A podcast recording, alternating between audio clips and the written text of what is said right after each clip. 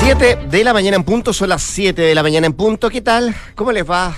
Bienvenidos. Le damos la más cordial de las bienvenidas a esta edición de Dura en Punto en jornada de día martes 11 de julio del presente año. No es tan fría la mañana acá en la región metropolitana. Sí, la temperatura es baja, pero eh, no como otros días. Lo que sí que hay mm, bruma eh, en algunos sectores de la región metropolitana. Eh, algunas calles con, con humedad y eso llama a la precaución, a tener mucho cuidado en el manejo, eh, producto de eh, esta situación climática, que nos dice que probablemente en la noche podrían caer algunos chubascos en gran parte de la zona central eh, de nuestro país, más en el sector cordillerano y precordillerano pero van a ser chubascos eh, menores, de acuerdo a lo que ha informado la Dirección Meteorológica de Chile. De todas maneras, eh, hoy se cierra el paso a los Libertadores. Hay mm, alerta también eh, por parte de las autoridades de lo que podría pasar en, algunas en algunas zonas de la precordillera de la región metropolitana y también de otras zonas de nuestro país. Saludamos a quienes nos escuchan en Valparaíso, en el 104.1, mm, también en Concepción, en el 90.1, en Puerto Montt nos escuchan en el 99.7, Duna.cl es nuestra dirección en internet y arroba Radio Duna para que nos comente en las redes eh, sociales. María José Soto, ¿cómo te va? Muy buenos días. Hola, ¿cómo estás? Bien, pues. Oye, estoy preparada para la lluvia de hoy día en la noche y mañana a la madrugada. Eso, dice ah. la Dirección Meteorológica, por lo menos. De hecho, ya hay eh, decretada alerta temprana preventiva aquí en la región metropolitana.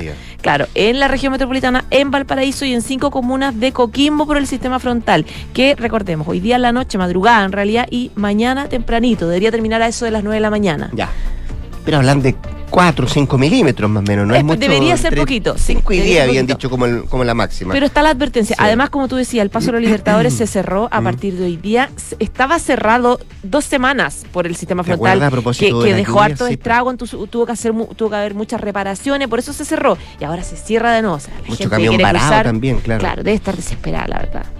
Ya, pues vamos a ver qué es lo que pasa con eh, estas precipitaciones durante el transcurso de las próximas horas, donde va a llover bastante, pero una lluvia de votos, dicen, lo que podría pasar mañana en la acusación constitucional contra el ministro de Educación, Marco Antonio Ávila. Hoy día es la comisión revisora que comienza a mirar esto, mañana se vota en la Cámara de Diputados. Y justamente de ese tema nos vienen a hablar nuestras infiltradas, Gloria Faúndes e Isabel eh, Caro, que nos traen justamente la antesala de esta acusación al ministro de Educación y también lo que podría venir después de lo que pase en la Cámara de Diputados. Algunos hablan de la posibilidad de un cambio de gabinete, de un ajuste de gabinete. Bueno, eso no se va a saber hasta el regreso, dicen, y dependiendo de lo que pase en la Cámara, el regreso del viaje a Europa que va a emprender también el día de mañana el presidente de la República, Gabriel Boric. Siete de la mañana con tres minutos, siete con tres.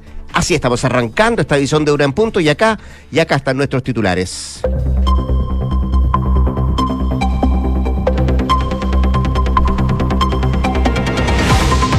Decretan alerta temprana preventiva para la región metropolitana, Valparaíso y cinco comunas de Coquimbo por el sistema frontal. La Dirección Meteorológica pronosticó para hoy y mañana precipitaciones entre la cuarta y séptima región que vendrían acompañadas de tormentas eléctricas para sectores costeros. El complejo fronterizo Los Libertadores va a cerrar a partir de este mediodía de manera preventiva debido a este pronóstico de lluvias desde la región de Coquimbo hacia el sur. Se estima que este frente dure hasta mañana. En el marco del avance de la reforma previsional, Chile Vamos anticipa su rechazo a las normas que se votarán en la Comisión de Trabajo de la Cámara. De los tres integrantes, el gobierno necesita siete votos para aprobar esta normativa solo podría quedar en dos votos. La acusación constitucional contra el ministro de Educación Marco Antonio Ávila está en la cuenta regresiva. Desde el Ejecutivo remarcan que el ministro quiere dar la pelea hasta el final. Al menos ayer recibió algunas señales positivas de la democracia cristiana de, eh, la, de la bancada del Centro Democrático Unido, lo que le permite alimentar ciertas esperanzas. Materia internacional, la OTAN prometió dar un mensaje claro y positivo a Ucrania sobre su adhesión durante la cumbre en Lituania. El asesor de seguridad nacional de la Casa Blanca dijo al inicio de la jornada que la alianza definirá un camino para la eventual incorporación del territorio que se encuentra bajo el ataque de Rusia, pero sin fijar un calendario preciso. Y las autoridades de Ucrania denunciaron un ataque con drones por parte de Rusia contra una terminal del puerto de Odessa destinada a la exportación de grano. El suceso, que se habría eh, realizado sin víctimas, se da eh, previo al inicio de la cumbre de la OTAN. 7 de la mañana, 4 minutos. Ya, pues vamos al detalle de lo que está pasando en el eh, país. Por cierto, que entra en tierra derecha la acusación constitucional contra el ministro de Educación, Marco Antonio Ávila, con la votación en la comisión revisora de este libelo. Eh, y que de alguna u otra manera viene a sentar bases de lo que podría eh, ocurrir con el futuro político también del ministro de Educación. Esto mientras en el gobierno también acusan homofobia y se están contando los votos uno por uno y también cuántos apoyos podría tener el ministro en la cámara en la cámara baja el día de mañana cuando se vote esta acusación constitucional. Dicen desde el gobierno, desde la moneda, que el ministro quiere dar la pelea hasta el final. Ha ocurrido otras veces y cuando se menciona esto es que eh, corre el riesgo de que eh, efectivamente eh, pueda acusarse constitucionalmente el ministro. Bueno, lo que dice la moneda es que él quiere dar la pelea hasta el final. Tuvo una conversación en los últimos días también con el presidente Gabriel Boric, donde se abordó lo que podía pasar o el futuro de su acusación en la Cámara de Diputados y lo que se remarca particularmente en, en, el en Palacio es que él quiere dar la, la, pelea hasta el final. Ayer al menos también recibió el ministro algunas señales que van en el camino positivo de que esto no prospere. Y es que eh, la democracia cristiana y también eh, la bancada del Centro Democrático Unido eh, le habrían establecido la posibilidad de que ellos estarían por rechazar el libelo en la Cámara de Diputados. Bueno, a pesar de esto, las ausencias de última hora pueden alargar el suspenso de lo que vaya a pasar mañana en la votación en la Cámara. Em, de partida, la gran duda es la presencia de la diputada Catalina Pérez. Aquí en su partido Revolución Democrática, usted sabe, suspendió su militancia por su involucramiento en el caso Democracia Viva. Ella presentó una licencia médica hasta el próximo 23 de julio, pero de acuerdo a, lo que se establece, igual podría presentarse a votar, algo que muchos descartan de que pudiese ocurrir. Bueno, no es la única baja del oficialismo, porque las diputadas eh, Astudillo del Partido Socialista y Gael Diomans de Convergencia Social están fuera del país, por lo que no estarán mañana el día de la votación.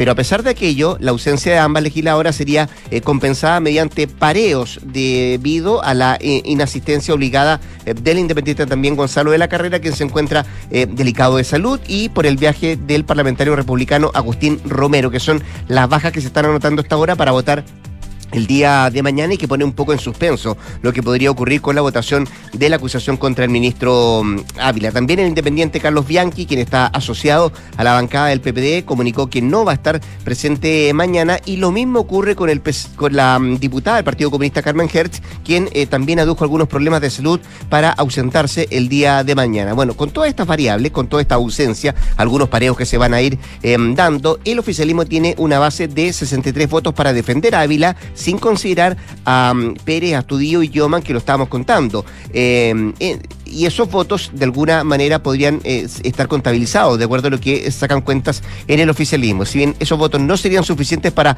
rechazar la acusación, hay un factor dirimente que entraría a jugar, que es la postura de grupos no alineados, como por ejemplo la ABC, que a pesar que ayer dijo que está por rechazar, también está lo que pasa en el sistema, en el eh, subcomité del Centro Democrático Unido, que podría agrupar, eh, que agrupa ex militantes de la Falange, hoy afiliados al Partido Demócrata, y que ellos estarían por rechazar también la acusación contra Ávila. Em, ¿Qué pasa en el otro lado, en la otra vereda? Ahí hay que reunir una mayoría, 50% más uno de los diputados presentes, eh, y al ministro le basta solamente con un voto más sobre el empate, es de acuerdo a lo que dicen los parlamentarios. Es decir, con 74 o 75 votos, eh, el titular del Mineduc eh, zafaría del nivel, lo dicen, ese es el umbral que está cerca, admiten al menos en el oficialismo, tomando en cuenta los pareos y la posibilidad de que tanto la democracia cristiana pueda también darle los votos al ministro Ávila. En la antesala de esto, más allá de los votos que se están contando, por cierto que hay defensas corporativas, una es la que está haciendo el propio gobierno, que acusa homofobia dentro de la acusación, está el tema de la JUNAEP, eh, está la posibilidad también de qué podría pasar eh, si es que esto sigue avanzando en la Cámara de Diputados, y hay algunos, José, que establece la posibilidad también de que se pueda llevar adelante un ajuste o cambio de gabinete para no... Eh, de alguna manera forzar a que el ministro tenga que enfrentarse a estar eh, inhabilitado de cargos públicos por un buen tiempo.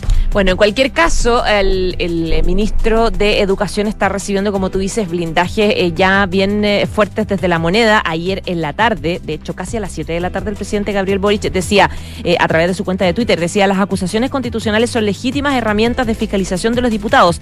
Desgraciadamente, dice el presidente en su cuenta, la acusación al ministro Ávila está marcada por la homofobia, que aquí queda claramente en evidencia y esto no debiera ser aceptable en nuestra sociedad, dice el presidente Gabriel Boric. Ayer ya también le había dado un espaldarazo, el viernes también en el marco de este, de este Consejo de Gabinete, donde valoró algunos aspectos de la gestión del ministro de Educación. Eh, se ha planteado ya en distintas eh, ocasiones que el ministro no quiere renunciar, quiere, eh, por una cosa de, dignidad personal, quiere mm. seguir adelante, pero si se aprueba la Cámara de Diputados y pasa al Senado, la cosa se complica y ahí se, se plantea la posibilidad de renunciar o eventualmente hacer un cambio de gabinete, que en todo caso está marcado por la gira del presidente Gabriel Boric, que se va el miércoles. No es tan fácil tomar este tipo de decisiones en ese contexto. En todo caso, ayer en la tarde la cosa se puso más tensa en la Cámara de Diputados porque ayer la comisión revisora de esta acusación constitucional tuvo como eh, una de sus invitadas a Marcela Araneda, que no sé si se acuerdan, se acuerdan de ella.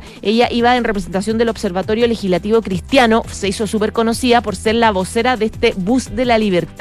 Y en su intervención, ella reclamó con esta defensa que hacía el presidente Gabriel Boric. Eh, en su cuenta de, Twitter y decía que eh, ella decía cuando escuchamos esto nos asustamos porque el ministro sí tiene que dar explicaciones si es que su condición impide o afecta la ejecución de su cargo o eh, vulnera los derechos de la Constitución. Sus activismos LGBTIQ y su condición ha superado el límite de lo privado y ha cruzado el límite de transgredir el derecho de los padres, los niños y las comunidades educativas tomando su posición para ejercer ese activismo, aseguró Araneda, algo que eh, prácticamente toda la comisión consideró eh, una actitud homofóbica. El diputado Tomás Hirsch dice que, em, dice que su declaración evidentemente no tiene nada que ver con las transgresiones a la constitución o a las leyes. Dijo que la expositora hizo acusaciones gravísimas y falseó información y claramente eran homofóbicas. Juan Santana también decía que es inaceptable que otra de las invitadas de los parlamentarios de derecha incurra en tal nivel de descalificación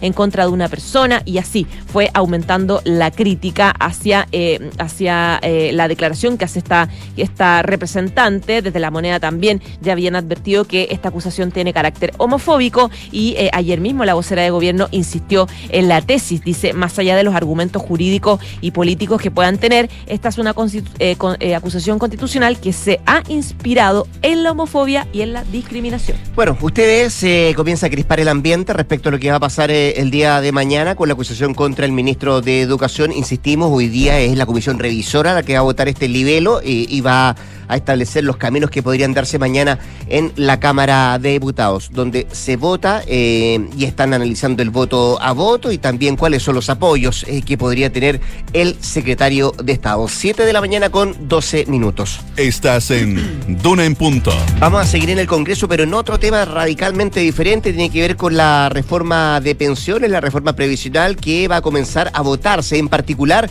en la Comisión de Trabajo de la Cámara de Diputados, sesión que está programada para la tarde, a eso de las 5.30 y que deberá durar hasta las 7 y media de la tarde esta primera parte de la votación de esta reforma. Lo que se va a partir votando son las llamadas normas espejo, que son normas que son similares a la legislación actual y donde se no debiese haber conflicto entre oposición y oficialismo. Eso es lo que dicen desde Palacio, al menos a priori, porque básicamente son normas que se encuentran en la legislación vigente en el decreto ley 3.500 y por eso eh, desde el gobierno estiman que no debiera haber mayor disputa con la oposición. Eso sí, desde las discrepancias de semanas anteriores, esta votación no parte, dicen muchos, en un ambiente muy de consenso ni tampoco de acuerdo. De los tres integrantes que hoy eh, hay en esta comisión, seis son oficialistas, por lo que se prevé que van a apoyar las normas del gobierno. Otros cinco diputados son de Chile Vamos, quienes adelantan que van a rechazar este martes y se espera que los dos diputados restantes, que son Alberto Undurraga del ADC y Héctor Ullú,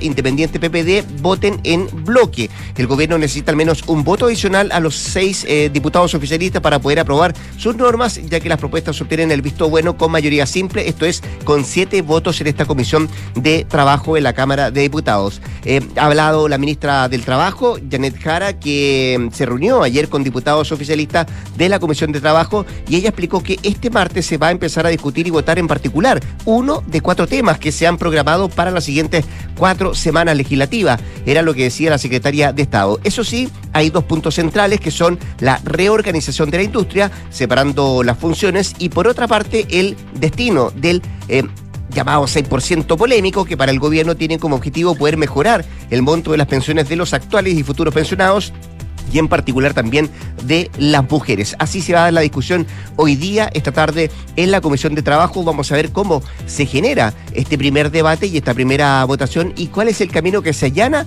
em, tomando en cuenta que son varias las normas que se tienen que ir votando y se han repartido en semanas diferentes. ¿Podrá haber reforma previsional? ¿Podrá avanzarse en este tema? Bueno, lo vamos a ver en el transcurso de esta tarde. 7 con 14. Y eh, mientras tanto, mientras eso pasa en el Congreso, eh, RD, un partido que ha sido durante varias semanas cuestionado a propósito del tema de las fundaciones y el lío de platas, descartó en la jornada de ayer que exista algún tipo de asociación o alguna decisión política que avale el tipo de práctica como el caso convenio. Esto luego de las declaraciones que hace el senador José Miguel Insulza, quien dijo que la directiva de RD tiene que reconocer que hubo un concierto en esto, eh, o también de la secretaria general de la UDI, María José Hoffman, que dice que el ministro Jackson es el autor intelectual de esta defraudación. Eh, de esa forma, RD descartó de plano que, eh, y lo dijo a través de, un comunicado, desmentimos tajantemente que exista desde esta directiva o de cualquier espacio institucional del partido una decisión política o una asociación que respalde este tipo de práctica. Ya les decíamos esto luego de que varios parlamentarios estén hablando respecto de que se era una suerte de consenso dentro de del partido defraudar de esta forma y conseguir recursos de esta forma. Al enterarnos del caso convenio, comenzamos, dice este comunicado de RD, a recabar antecedentes e inmediatamente interpusimos acciones disciplinarias internas. Y en segundo lugar, en cuanto eh, vislumbramos antecedentes que podían eventualmente ser constitutivos de delito, presentamos una querella porque somos los primeros interesados en que se aclaren estos hechos y se persigan las responsabilidades, dice RD en este eh, escrito. Si bien los cuestionamientos eh, los cuestionados eh, convenios involucran a miembros de su partido. Eh, RD dice que bajo ningún punto de vista es una política dirigida, ni instruida, ni coordinada del partido. Esta es una situación sorpresiva y dolorosa por cuanto involucra a militares eh, em, en quienes confiábamos dentro de la colectividad. Pero claro, se suman entonces ya no rechazos y reclamos desde la oposición, sino también de parlamentarios del oficialismo. Sabemos que desde el Partido Socialista están especialmente molestos e incómodos con la situación, por la cual eh, el senador Insulza no es el primero eh, que lanza estas críticas ya profundas a RD que afectan directamente también a Giorgio Jackson, al ministro RD dentro de la moneda. Eh, hay varios senadores que también del Partido Socialista han eh, criticado duramente a RD eh, por no tener una, una, una acción más dura, más concreta para enfrentar esta crisis. Y ayer la crítica también surgió porque se escucha la voz del partido a través de un comunicado. No hubo vocería, no habló el presidente del partido, Juan Ignacio Latorre. Que no fue a ninguna reunión, digamos. Se le esperaba muy temprano en la mañana, se juntaban los partidos del oficialismo, que no lo habían hecho el viernes pasado, se había postergado para el lunes, eh, y él no apareció hasta la tarde, donde no quiso emitir declaración y después se conoce este comunicado de parte de Revolución Democrática. Sabes que ayer en el Senado lo buscaron por todos lados a la torre, como había faltado la reunión, en el Congreso lo buscaron. No quiso hablar de nada, lo buscó la prensa. Pero lo encontraron. claro, pero dijo que iba a, a enviar un comunicado, que probablemente tuvo que ver con este comunicado, pero todo el mundo esperaba que hablara respecto de su permanencia en RD, si iba a seguir en las reuniones, porque está como descabezado finalmente el partido. No, y porque además tanto cuestionamiento que tiene, una cosa es eso, que está descabezado, otra es que, eh, independiente de que ello, él sigue siendo el presidente de la Revolución Democrática, pero eh, sus pares eh, de alguna manera lo han criticado en el último tiempo y esperaban que él apareciera en esta, en esta reunión y que de alguna manera, comillas, explicara lo que pasó en el último rato en el partido. Bueno, por ahora sigue en silencio Juan Ignacio Latorre. 7 con 18. Estás escuchando Duna en punto. Oye, antes de ir a revisar los temas económicos, vamos rapidito a Islandia porque son realmente impactantes las imágenes que sigue mostrando la televisión local de la erupción ayer por la tarde de un volcán que está apenas a 30 kilómetros de la capital de ese país, eh, en una, recordemos que Islandia está ubicada en una de las regiones volcánicas terrestres más activas y el Servicio de Protección Civil ha llamado a la población a evitar acercarse a ese lugar. Esta erupción se produjo cerca de un pequeño monte eh, a unos kilómetros de donde está eh, esta ciudad. Em, y el 2021 y el 2022 tuvo lugar en esa misma zona las últimas erupciones en esa península. Este macizo está tan solo 30 kilómetros de la capital Y, y en las últimas horas, la lava se había acercado a unos cientos de metros bajo la superficie, lo que indicaba una erupción inminente, según lo que han dicho los vulcanólogos. Hasta ahora, estas erupciones eh, efusivas que se produjeron en esta zona resultaron ser relativamente inofensivas, ya que no causaron daños materiales y tampoco han afectado al tráfico aéreo. Eso sí, el humo que sale del volcán se puede ver desde la carretera que conecta la capital con el aeropuerto internacional. El 2021, eh, desde ese año que no se había producido ninguna erupción en esa zona eh, en los últimos 800 años, dan cuenta los historiadores, y según los vulcanólogos, este nuevo ciclo de actividad en la península podría durar varios años, pero son realmente impactantes las imágenes que se muestran para la atención local de lo que está pasando hoy por hoy en Indonesia. ¿Sabes lo que impresiona también de las fotos? Y les recomiendo una selección de fotos que hace el país de España, eh, lo cerca que están las personas viendo y sacando fotografías, muchos turistas cerca de la erupción Mm. volcánica, la verdad. Muy distinto a, la- a las recomendaciones que se nos hacen normalmente. Bueno, le piden acercar, claro. Que, que- Em, que se nos siempre se nos, eh, nos recomienda evacuar, evacuar lo máximo la zona, varios kilómetros. O sea, se- Bueno, se- esta zona, fíjate que está densamente poblada, se habla de que vive ahí medio billón de personas, eh, que tiene una historia rica, por cierto, en, eh, en- en temas propios, pero también como historia de fenómenos volcánicos. No es la primera vez que ocurre una situación de este tipo. Puede ser tal vez una explicación de aquello, de aquella fotografía, es que están más acostumbrados que otras partes del mundo a ver Que lo este manejan mejor, lo manejan mejor, hay una situación compleja, pero insisto, desde la protección civil de Indonesia le están pidiendo a la población no acercarse a ese lugar eh, a raíz de la erupción de este, de este macizo que está ubicado a tan solo 30 kilómetros de la capital de Indonesia, 7 con 21. En Duna en Punto le tomamos el pulso a la economía. Ya a esta hora revisamos los principales indicadores económicos. La unidad de fomento se cotiza en esta jornada en 36.095,64 pesos, mientras que el dólar observado 811,98, el euro 892,78 pesos y el cobre 3,79 dólares la libra. Como siempre, miramos también lo que trae la prensa económica en esta jornada de día martes, que destaca pulso, reforma de pensiones. Chile Vamos anticipa que va a rechazar normas que se votan este martes en la comisión de la Cámara. Y en otros títulos, destaca también pulso hoy día, Fiscalía Nacional Económica extendió plazo para vender negocio de televisión satelital a Claro. ¿Y que trae el diario financiero? Cámara Chilena de Minería del Litio pide liberar explotación y alerta que actual política es expropiatoria. Son parte de los títulos económicos de esta jornada de martes.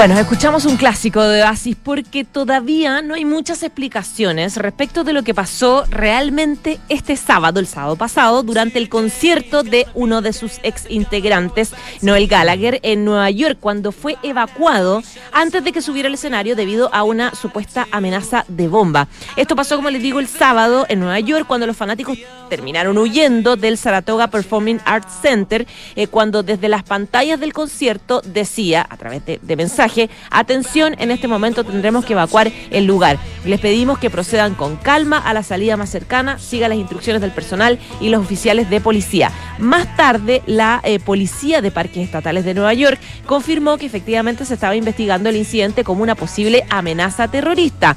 Hubo supuestos llamados de amenazas de bomba, sin embargo, no se encontró nada en la búsqueda, sino que además tampoco hubo información respecto de estas amenazas. De hecho, está investigándose recién el origen de estas advertencias que hasta ahora no tienen ninguna concreción ni ningún auto.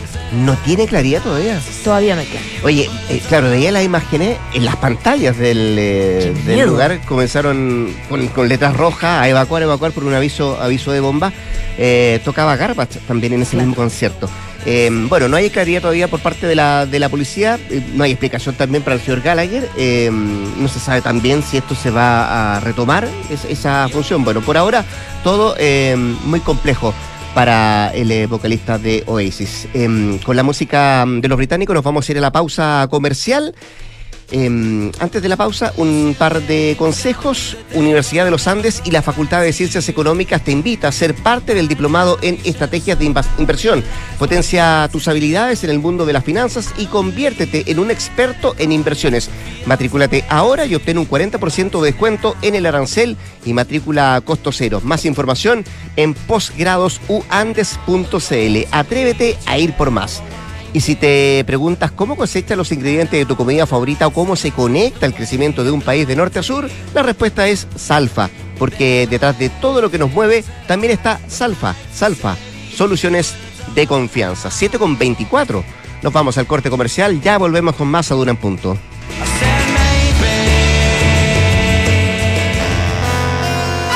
Agente de Recursos Humanos. Tu misión es contratar de Fontana y conectar la gestión de personas con firma digital, asistencia, remuneraciones y mucho más. ¿Estás lista? Sí, estoy lista. Este mensaje cargado de eficiencia se autodestruirá en 5 segundos. No esperes más y aumenta la productividad superando todas las misiones de la gestión de personas con Defontana Recursos Humanos. Entra a defontana.com y contrátalo con un 50% de descuento en la implementación. Defontana. Pensemos digital. Detrás de ese sonido que te lleva a todas partes, también está Salfa, con la más amplia variedad de marcas en la venta de autos nuevos y usados, tales como Chevrolet, Nissan, Toyota, Cherry, Mitsubishi, Ram ah, y muchas más, que te acompañarán a cualquier camino que decidas tomar. Detrás de todo lo que nos mueve, también está Salfa. Salfa, soluciones de confianza. ¡Felicidades! Puedes escoger el premio que quieras. ¡Ay, quiero ese! No, eh, ese. No, mejor el del lado. ¡Ay, no sé cuál elegir! A veces no importa si le sigues dando vueltas, pero a la hora de invertir es mejor Scotia Fondos, que cuenta con toda la solidez y respaldo internacional que tiene Scotia, donde puedes invertir de manera fácil a través de la app o web y un grupo de coaches expertos te guiará según tu perfil de riesgo y objetivos. Toma la mejor decisión. Invierte en Scotia. Infórmese de las características esenciales de la inversión en estos fondos mutuos establecidas en sus reglamentos internos y scotiabankchile.cl. Infórmese sobre la garantía estatal de los depósitos en su banco en cmfchile.cl. Marca registrada de Bank of Nova Scotia, utilizada bajo licencia. Esto es Duna en Punto, con Rodrigo Álvarez. 7 con 26, 7 de la mañana con 26 minutos, más de 440 millones de pesos fueron a parar a una consultora desde la CONADI y de la Seremi de Educación del Ñuble. Estos antecedentes fueron los que hizo llegar a la Contraloría y también entiendo la Fiscalía el diputado independiente de Amarillo, Andrés Jonet, a quien tenemos en la línea telefónica. Queremos hablar de este tema, conocer más detalles. ¿Qué tal, diputado? ¿Cómo le va? Muy buenos días. Muchas gracias por, eh, por atender la llamada a Radio Duna. Muy bien, Rodrigo. Oiga, eh, diputado, ¿cómo logró llegar usted a establecer estos antecedentes? Eh, ¿De cuántas licitaciones estamos hablando? Porque entiendo que es un proceso de licitación donde se llega a esto y, y, de y qué data tienen estos antecedentes que usted maneja.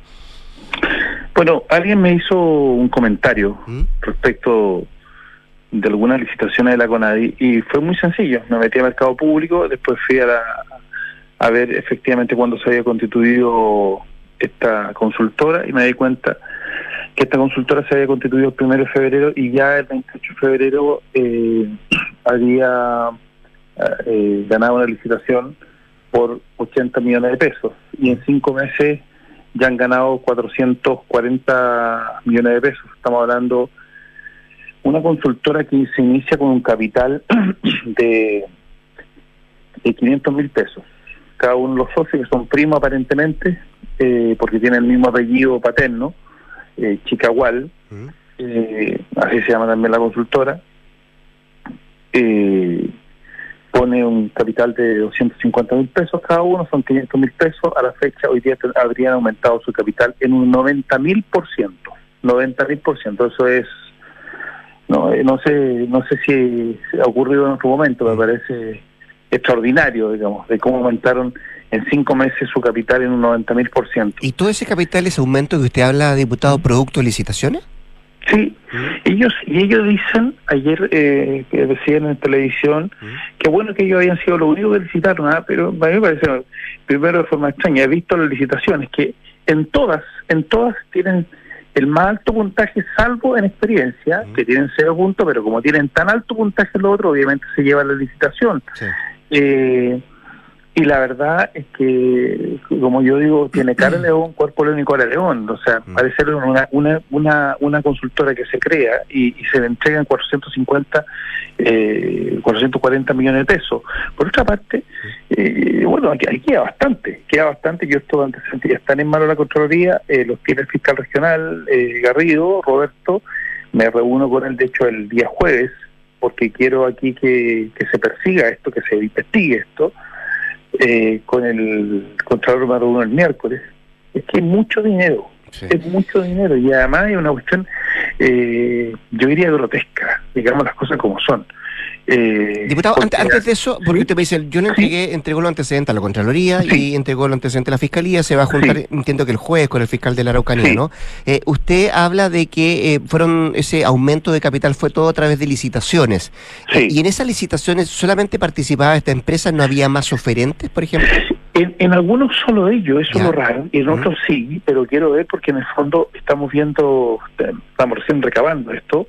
Eh, esta información a mí me llega el día viernes y yo inmediatamente trabajo el fin de semana en eso y presentamos esto el día lunes. Eh, y hasta ahora no se ha encontrado con nada que eh, pueda generar eh, o ser constitutivo de delito, solo anomalía, solo anomalía. ¿Mm? Eso, es lo que vamos a ver, porque además la CONADI dice que hasta el momento yo no he encontrado nada, nada raro. Eso quería leerle, porque el, comunicado de la CONADI dice que eh, están revisando los antecedentes y que hasta ahora no han aparecido irregularidades, pero que en caso de encontrarse con esto se van a iniciar los procesos que correspondan. Pero hasta ahora, de acuerdo a los papeles que ellos han revisado, nada irregular en este proceso vamos vamos a tener que ver eso porque la verdad a mí me parece muy irregular. O sea, entonces, para las personas que están escuchando, empiezan a crear consultoras y postulan a Conade porque todos se van a ganar un platal increíble.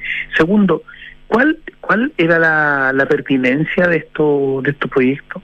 Porque en un momento en un momento de que el país está teniendo una serie de, de, problemas económicos, eh, a mí me parece que es súper importante, pero pero los proyectos podrían ser muy importantes, pero 440 millones de pesos para una sola consultora, eh, que es un porcentaje importante del presupuesto de la CONADI, ¿eh? es un porcentaje importante del presupuesto de la CONADI para este tipo de, de, de, temas. Eh, me parece que a lo menos hay que investigarlo a fondo y yo creo que la Contraloría tiene que ir a fondo y lo mismo que la Fiscalía. Eh, diputado, estamos conversando con el diputado Andrés Joanet eh, de la información que usted maneja, de los datos que pudo recabar. ¿Usted sabe si esta empresa, esta consultora, tuvo en el pasado contratos con el sector público? Ninguno, pues se creó el 1 de febrero de este, este año, ninguno. Entonces no tiene ninguna experiencia. Y lo otro eh, que, me llama la atención, porque ayer me comentaba un periodista que justamente además ayer justo se justo eh, tomó vacaciones el, director nacional, no, no respondió respecto a esto. Vamos a tener que ver eh, algunos antecedentes. Yo sé que, por ejemplo, por lo que uno puede ver en, en en, en, Chile Transparente uno puede ver que, que hay una periodista del mismo apellido, apellido de estas personas, aparentemente es pariente también de, de, de las personas que están en la consultora, eh, que periodista de la CONADI. Cosas como esa me parecen muy extrañas, pero yo creo que vamos a encontrar más cuestiones. Vamos a mm. encontrar más cuestiones. Primero porque usted, eh, justo, pero justo, se crea la consultora y un mes después eh, ella se gana una licitación por 80 millones de pesos en un tema de lenguaje eh, eh, de, de, pueblo originario cuando ella no tenía ninguna experiencia. Uno un proyecto así no le, no le no se lo confía. Por otra parte, cuando habla que ellos tenían los profesionales eh, ad hoc para estos proyectos, pero si no tiene oficina en Temuco, no tiene oficina, mm. no tiene una oficina. Eso le preguntar, ¿dónde está, ¿dónde está radicada esta consultora? Bueno, en las casas de estas personas, viven en dos sectores. ¿Son domicilios particulares? Claro, y no tienen oficina. Entonces, por favor, entonces, ¿Le, le, parece a propósito de lo mismo que estamos hablando, diputado Yonet? Eh, porque usted me dice, bueno, la, la consultora tiene eh, un domicilio radicado en los domicilios particulares de estas personas. Eh, ¿Se asemeja, se parece, tiene un color o tiene un tufillo a lo que pasó con Democracia Viva? ¿Se acuerda que tenía una oficina en, Ñuñoa, después fueron a, a, llenar la PDI, no encontró letrero, no encontró nada? ¿Es algo similar? Sí, se llama, le digo una cosa, si ganaron proyectos en cinco regiones y no tiene oficina en las regiones.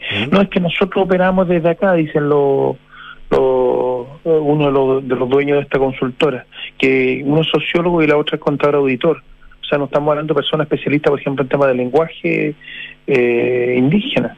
¿no? no estamos hablando de académicos con una trayectoria, en fin, gente que investigador y que finalmente decidió instalar una consultora y se ganó proyecto. Mm. Porque Entonces, eh, la verdad es que aquí nosotros tenemos que seguir hasta las últimas consecuencias porque a mí me parece esto extraordinariamente no solo extraño, eh, sino que además a, quiere atender contra la inteligencia de una y la gente. Mm. Pero estamos hablando de 20 millones, que, igual sería también una cuestión importante. Estamos hablando de 440 millones de pesos. Es el total que dan las cinco licitaciones, ¿no? Eh, diputado Jonet, eh, es una arista de esto, una, un camino que dicen muchos, que tiene que ver con lo judicial. Usted ha hecho lo correcto, dice, en el sentido de llevarle los papeles a la Contraloría, pasarle también los antecedentes al fiscal. Pero hay otro camino que tiene que ver con la responsabilidad política.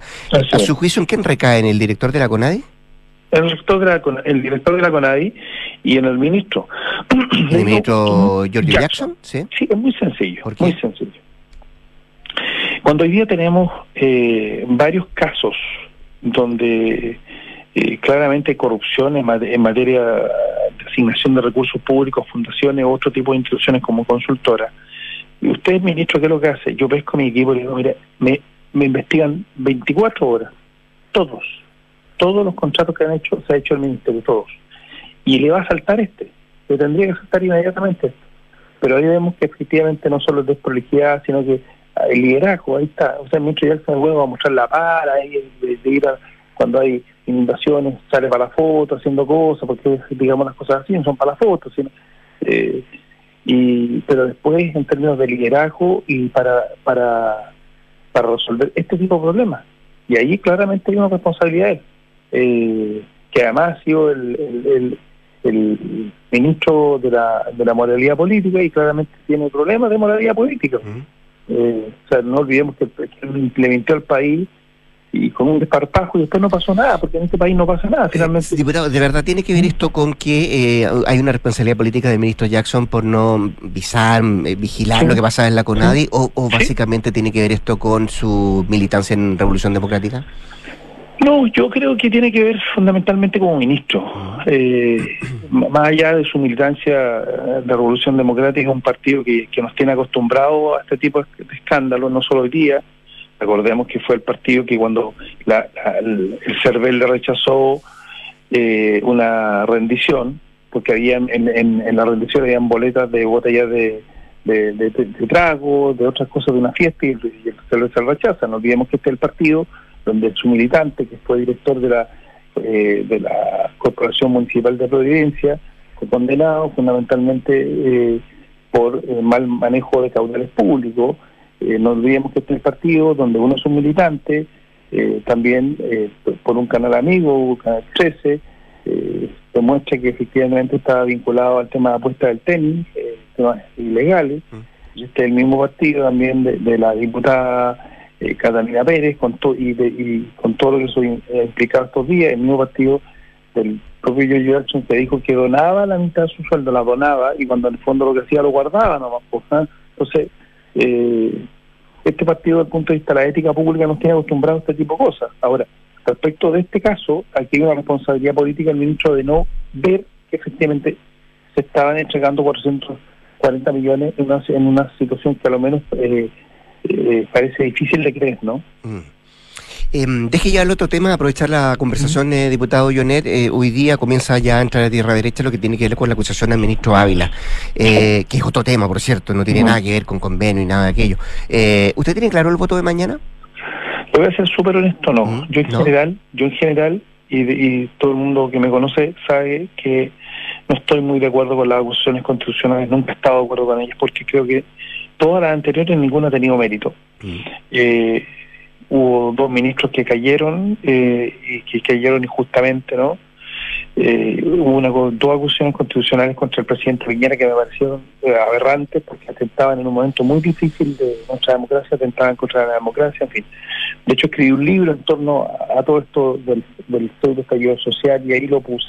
Ahora bien, pero respecto del caso del ministro Ávila, me, me, estoy pensándolo bastante, porque creo, la, creo de verdad, este es un mal ministro, este es un mal ministro, es de, de, lo peorcito que tenemos, hemos tenido, lo digo con mucha responsabilidad, porque estamos tenemos un problema de educación fundamental en el país, pero fundamental, y él lo dijo eh, cuando asume, eh, y ahí acentó al mea culpa respecto de, de que ellos mismos habían sido los que habían detenido que se enviaran a los niños antes en el momento de la pandemia ante a, las aulas, ¿no? Mm.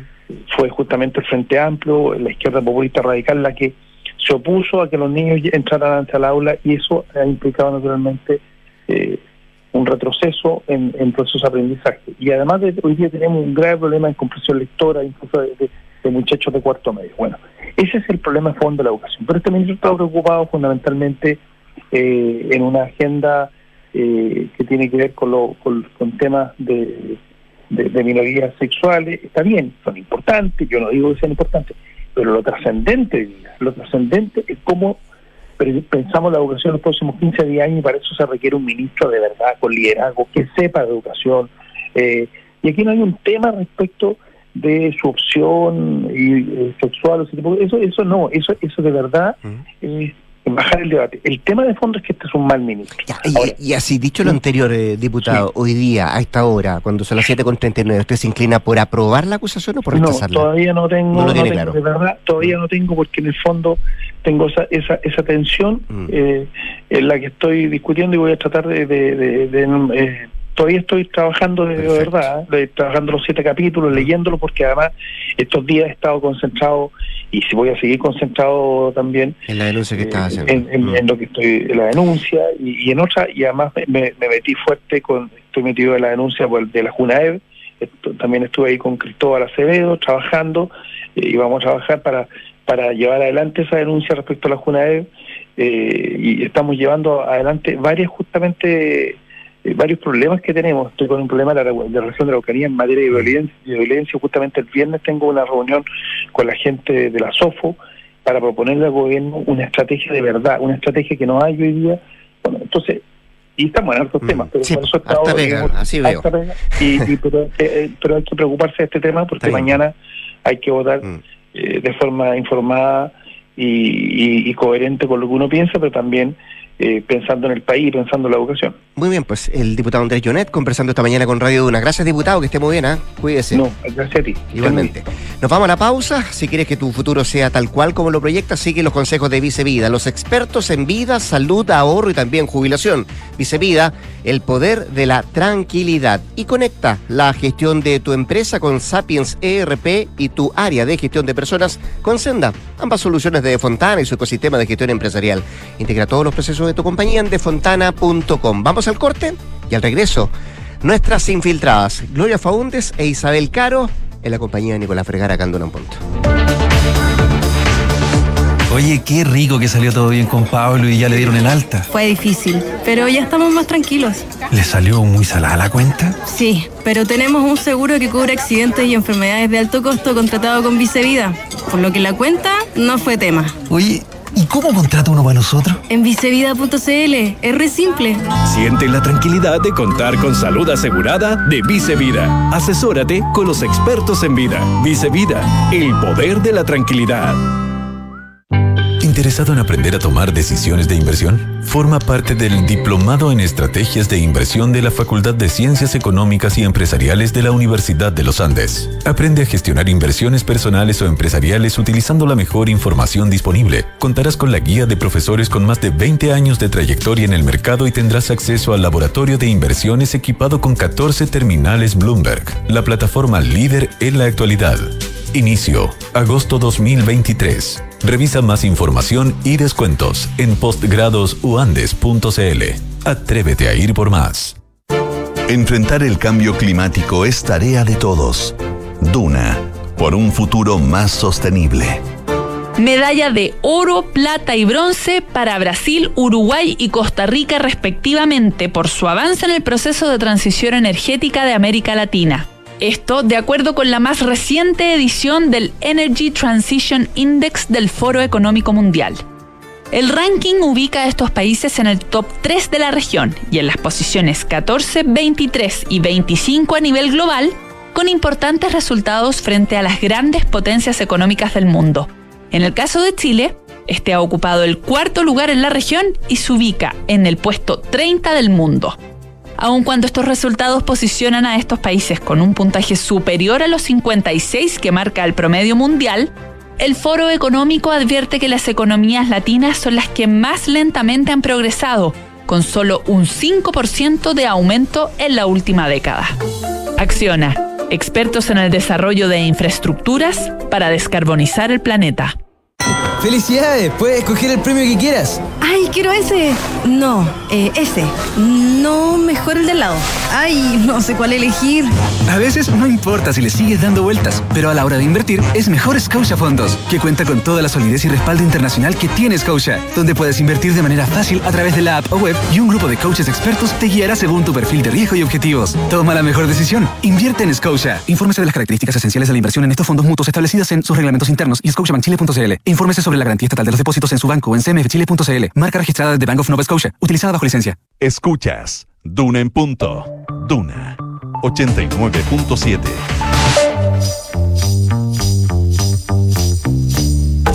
Son los infiltrados en Duna en punto.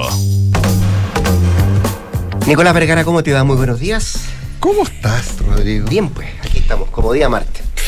Dice un No, amigo nuestro. No sé qué significa eso. No, también, pues siempre le digo, ¿cómo estás tú como día martes? Y al miércoles como miércoles. Ya, bueno. Está bien. Sí. Está bien. Gloria Faúndes, Isabel Caro son nuestra infiltrada de esta jornada de martes. ¿Cómo les Buenos días, ¿cómo están? ¿Todo Muy bien? buen día. Sí, Muy gusto de buen día. verlas. Le preguntaba a Andrés Jonet si tenía claro su voto de mañana la acusación del ministro Ávila.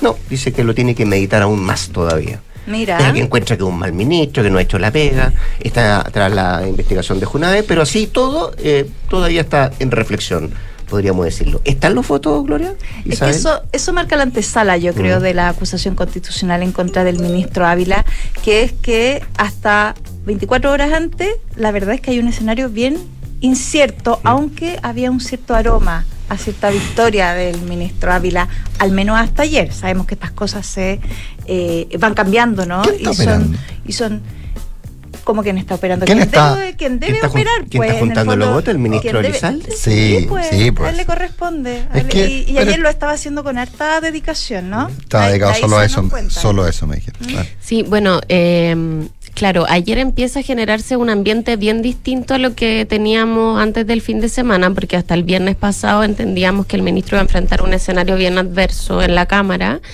Pero eh, justamente ayer eh, el gobierno empieza a, mm, percibir que algunas ausencias y licencias médicas, viajes de parlamentarios podrían eh, darle una victoria inesperada para el gobierno ya a esta altura al ministro de Educación. Eh, sobre todo porque el gobierno, bueno, como no tiene mayoría, iba a apelar siempre a eh, las bancadas no alineadas, como hablabas tú antes, amarillos, ¿cierto? Eh, demócratas y también eh, la democracia cristiana. Y es Y el ahí, PDG, bueno, el también PDG bien también donde se han hecho PDG y varios... ex-PDG, porque acá estamos como Sí. en la Alemania Oriental y Federal, en la DC, DC y ex-DC. PDG y ex-PDG. Todos esos votos iban a ser muy importantes, por lo tanto los esfuerzos del ministro Lizalde han estado concentrados en esos sectores, pero también evaluaban ayer que, por ejemplo, eh, algunas ausencias en la derecha y también eh, algunas del oficialismo podrían terminar eh, dándole una victoria finalmente al ministro de Educación. Y bueno, como tú decías, hasta ahora todas esas bancadas han mantenido como muy en, en suspenso lo que van a hacer. En la democracia cristiana, además, hay otro factor que es significativo que tiene que ver con la negociación que se está haciendo para presidir la mesa de la Cámara. Ahí nos comentaban también en privado algunos parlamentarios que ese es un elemento que están eh, ponderando porque hoy día la democracia cristiana no le conviene enemistarse con el gobierno a propósito de sus aspiraciones por, por liderar la testera.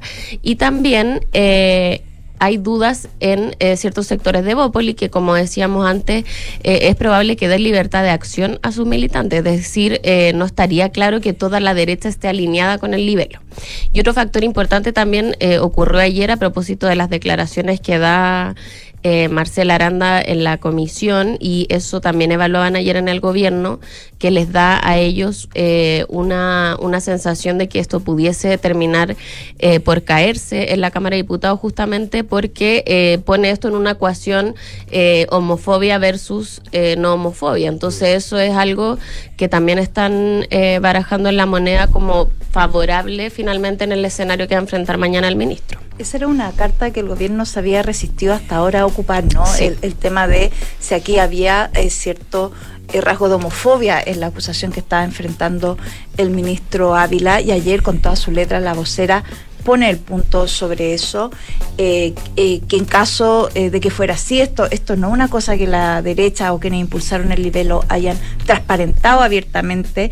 Recordemos que el ministro fue acusado hace el 19 de junio por dos diputadas, que son las que presentan oficialmente la acusación que tiene un récord de siete capítulos. Por cualquier capítulo, si se alcanza la mayoría de los presentes en sala, cualquiera de estos capítulos, el ministro eh, sería destituido. Y hay dos eh, en particular que son los que están generando mayor conversación, ¿no? Uno es precisamente el que decía Isabel, que tiene que ver con que eh, la acusación plantea que aquí se habría vulnerado el derecho preferente de los padres al tema de la educación de sus hijos, a propósito de todo este impulso sobre el tema de la educación sexual que eh, impulsa el ministerio. Y el otro es el de la JUNAEP, ¿no? donde hay toda una discusión respecto de cuántas atribuciones tiene derechamente el ministerio, la subsecretaría, para fiscalizar eh, eh, los desórdenes o eventuales desórdenes que pudieran haber en ese organismo. Esos son los dos que pudieran concitar mayor interés.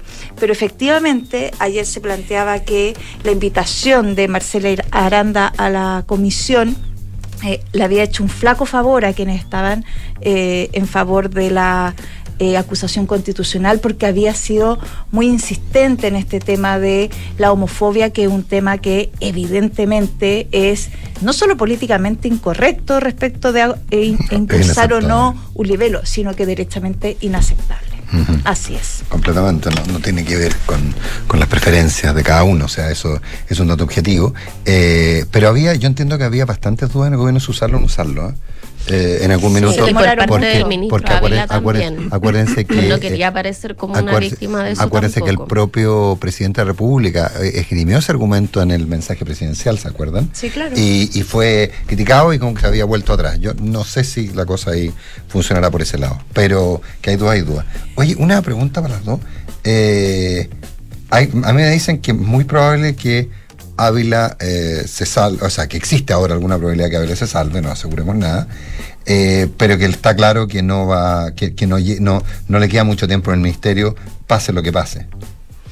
Bueno, es que ahí hay dos, dos alternativas. Por un lado, si el ministro eh, no logra pasar, en el fondo salvarse, digamos, en la Cámara de Diputados y el nivel lo llega a pasar al Senado, ahí las, las probabilidades de que él pueda renunciar a su cargo anticipadamente, es decir, antes de que la Cámara Alta revise el apretarlo, son altas. Eso porque eh, obviamente eh, en el gobierno está la sensación de que no, no serían capaces de salvarlo probablemente en el Senado y por lo tanto no lo arriesgarían a eso. Y sí, eh, si el ministro se mantiene en el cargo y este, este nivel lo queda eh, solamente a nivel de Cámara de Diputados, efectivamente él ha tenido una gestión que no ha sido necesariamente bien evaluada eh, en la interna. De hecho, en el último cambio de gabinete eh, era uno de los nombres que estaba... eh, en- sobre la mesa, digamos, cuestionado y, y se pensó que incluso podría salir, eh, no lo hizo, el presidente lo mantuvo, eh, pero en un próximo cambio de gabinete es difícil elucubrar sobre eso porque también muchas veces con estas acusaciones constitucionales lo que termina pasando es que termina uno apuntalando a la autoridad, eh, fortaleciendo a la autoridad que se cuestiona, eh, así es que vamos a ver lo que, lo que va a pasar. Ahora, efectivamente, como el gobierno está en medio de una crisis, eh, hasta ahora lo que ha decidido el presidente y lo que ha transmitido incluso públicamente su comité político es que no están pensando en cambios de gabinete, pero hay que ver bien eh, si el ministro llegase a dejar su cargo, quién eh, asumiría su reemplazo. Lo que se baraja ahora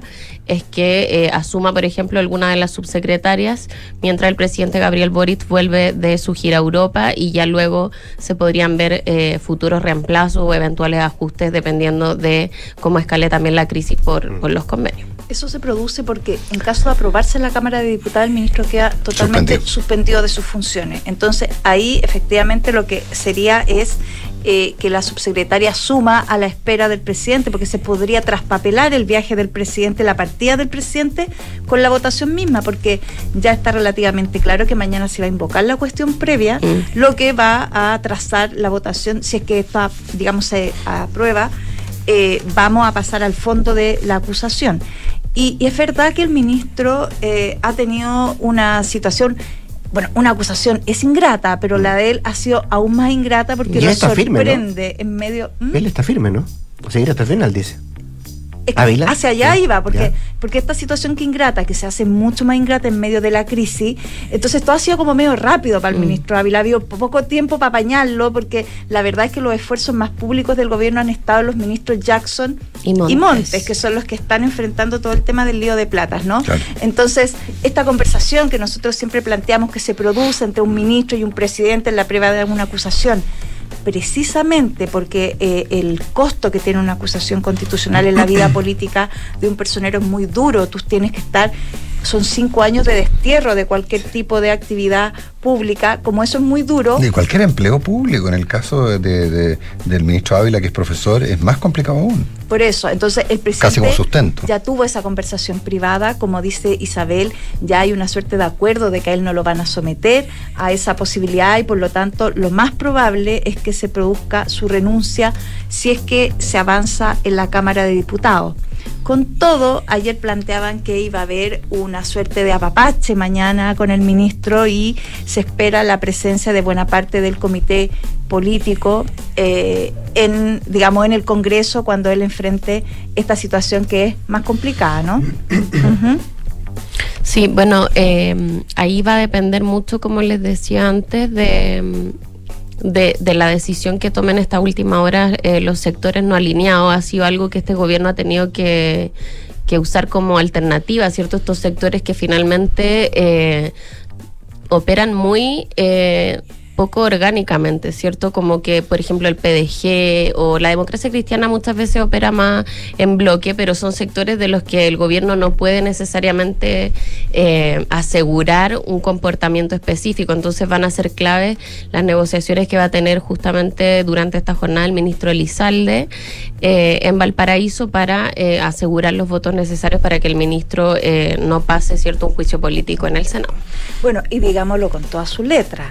En caso de que la derecha no logre hacer pasar la valla de la Cámara de Diputados, es una fuerte derrota para una derecha que está midiendo fuerzas con el gobierno en el Parlamento a propósito de la crisis eh, más extensa ¿no? que está suponiendo todo el tema de los líos de plata. Es decir, si no hay si no hay alineamiento total de los parlamentarios de derecha, ya es un tema, pero una derrota, porque eso una acusación constitucional que te destituyen un ministro siempre tiene un sabor muy amargo para el gobierno, por cierto. Eh, pero eh, en este caso la victoria sería aún más dulce, ¿no? Porque se produce en este, eh, en este enredo que hay respecto de el lío de plata que está teniendo expresión muy concreta en, en el Congreso, en la presencia del ministro Jackson, que el pobre yo creo que ya no puede entrar a ninguno de los pasillos de- del Congreso, y eh, también en el caso del ministro Monte, que, eh, que también tiene una espada de Damocles sobre la cabeza, no a la espera de que la derecha eh, se decida o no a acusar a uno o ambos constitucionalmente.